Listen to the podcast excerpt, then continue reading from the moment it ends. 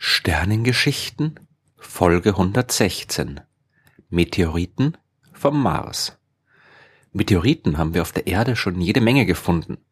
Nicht so viele vielleicht, wie sich die Wissenschaftler wünschen würden, aber die Museen und geologischen Sammlungen haben auf jeden Fall viele Exemplare auf Vorrat. Und das ist auch gut so, denn wir können durch sie viel lernen. Ein Meteorit ist ganz simpel gesagt ein Stein, der vom Weltall aus auf die Erde gefallen ist. Früher hat man das für Unsinn gehalten. Steine waren auf der Erde und nicht im Himmel. Und wenn man doch ab und zu mal einen Feuerball durch die Nacht rasen gesehen hat und später einen seltsamen Stein vom Boden aufsammeln konnte, dann hat man dafür jede Menge Theorien gehabt, die nichts mit dem Weltraum zu tun gehabt haben. Zum Beispiel die, dass sich die Steine in den oberen Bereichen der Atmosphäre durch die Zusammenballung von Staub bilden und dann einfach runterfallen, wenn sie zu schwer werden. Aber ab etwa dem 18. Jahrhundert wurde den Forschern dann langsam klar, dass es sich wirklich um Objekte handeln muss, die nicht von der Erde stammen. Und zu Beginn des 19. Jahrhunderts hat man dann auch die Quelle der Meteoriten entdeckt. Am 1. Januar 1801 fand der italienische Astronom Giuseppe Piazzi den Asteroid Ceres. Der wurde zwar zuerst für einen Planeten gehalten, aber das ist wieder eine ganz andere Geschichte. Heute jedenfalls wissen wir, dass es im Sonnensystem Milliarden, wenn nicht gar Billionen größere und kleinere Felsbrocken gibt, die überall zwischen den Planeten ihre Bahnen ziehen und ab und zu mit ihnen zusammenstoßen. Wenn nach der Kollision dann noch etwas von ihnen übrig ist und zum Beispiel auf der Oberfläche der Erde landet, dann nennt man das Meteorit. Die kosmischen Felsbrocken sind eine der wenigen Gelegenheiten für Astronomen, ihre Untersuchungsobjekte direkt zu untersuchen. Normalerweise sind Sterne, Planeten und Galaxien viel zu weit weg und es bleibt nur die Beobachtung aus der Ferne. Die Meteoriten aber, die können ausführlich im Labor analysiert werden. Und die Erkenntnisse, die aus diesen Untersuchungen gewonnen werden, die sind besonders wertvoll. Denn Asteroiden sind das, was bei der Entstehung der Planeten vor viereinhalb Milliarden Jahren übrig geblieben ist all das Material, das sich aus den verschiedensten Gründen nicht zu großen Planeten zusammengeballt hat, nicht aus dem Sonnensystem geflogen ist und nicht durch Kollisionen zerstört worden ist, das fliegt heute noch dort draußen herum. Und wenn wir wissen wollen, wie die ursprüngliche Materie beschaffen war, aus denen die Himmelskörper unseres Sonnensystems entstanden sind, dann müssen wir die Asteroiden untersuchen. Auf der Erde geht das nur schwer, denn hier haben die geologischen und chemischen Prozesse das Gestein, aus dem sie entstanden ist, schon längst massiv verändert. Zu den Asteroiden selbst zu fliegen und sie vor Ort zu untersuchen, ist aber auch schwer und teuer und aufwendig. Bis jetzt ist das nur bei einer Handvoll von Objekten gelungen. Die Meteoriten aber kommen von selbst zu uns und die warten nur darauf, von den Forschern aufgesammelt und analysiert zu werden das ist gar nicht so einfach, wie es klingt und jeder Fund ist daher von großer Bedeutung und Anlass zur Freude für die Wissenschaftler, weil sie neue Erkenntnisse bekommen und für private Sammler, weil sie die Steine für viel Geld verkaufen können. Besonders groß ist die Freude, wenn man einen der ganz seltenen Meteoriten findet, die nicht von einem Asteroid stammen, sondern von einem anderen Planeten. Denn auch das kommt vor. Schlägt zum Beispiel ein großer Asteroid auf dem Mars ein, dann entsteht ein großer Krater. Und ist die Kollision heftig genug, dann kann ein Teil des Materials, das dabei in die Luft geschleudert wird, bis hinauf ins Weltall fliegen. Ein paar Steine, die früher den Marsboden gebildet haben, die sausen nun selbst als Pseudoasteroiden durchs Sonnensystem. Und ab und zu kommt es vor, dass die auf ihrer Bahn der Erde im Weg stehen. Dann schlägt der Stein vom Mars auf der Erde ein, und wenn man Glück hat, wird er von Leuten gefunden, die erkennen, was sie da vor sich haben.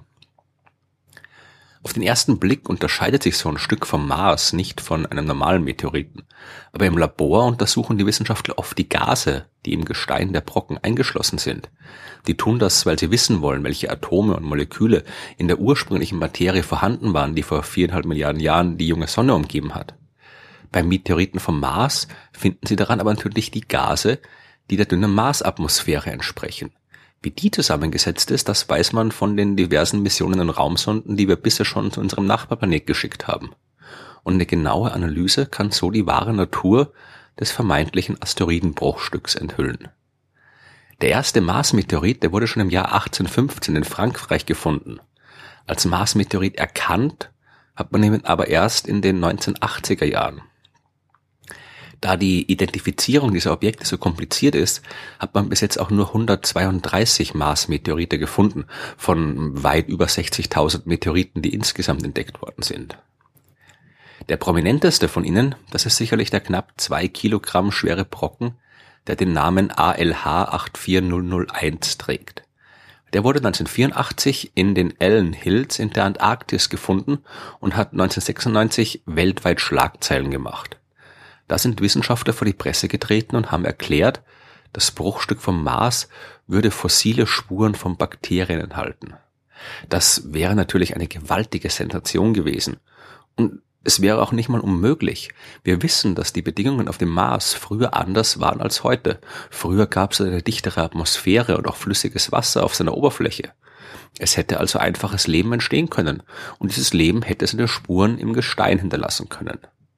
Natürlich wäre es ein enormer Zufall gewesen, wenn gerade so ein Stück mit fossilen Lebensspuren bei einem Einschlag auf den Mars ins All geschleudert wird. Und wenn gerade dieses Stück später mit der Erde kollidiert und gerade dieses Stück von Wissenschaftlern gefunden wird. Aber möglich wäre es und manchmal kann man ja auch Glück haben.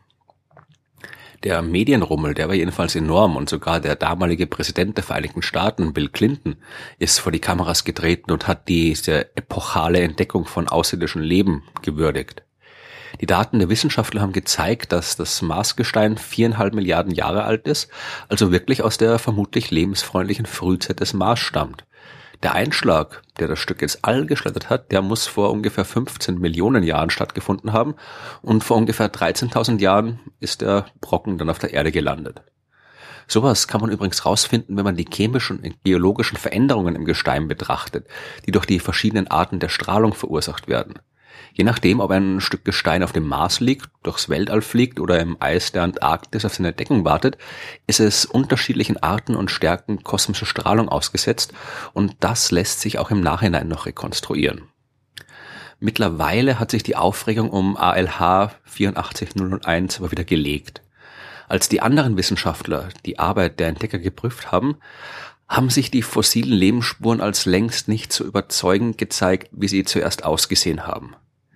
Die angeblich von Bakterien verursachten Veränderungen im Marsgestein, die waren viel kleiner, als man es eigentlich erwarten würde. Und auch die im Gestein gefundenen polyzyklischen aromatischen Kohlenwasserstoffe, die man auf den Zerfall von Bakterien zurückgeführt hat, die könnten durch andere Prozesse erzeugt worden sein. Heute ist der Fund bestenfalls noch umstritten. Die meisten Forscher gehen aber davon aus, dass ALH 84001 einfach nur ein Meteorit vom Mars ist, aber keine eindeutigen Spuren von Leben zeigt. Aber angesichts der Tatsache, dass er ein Stück eines fremden Planeten darstellt, den wir hier auf der Erde untersuchen können, ist das schon bedeutend genug.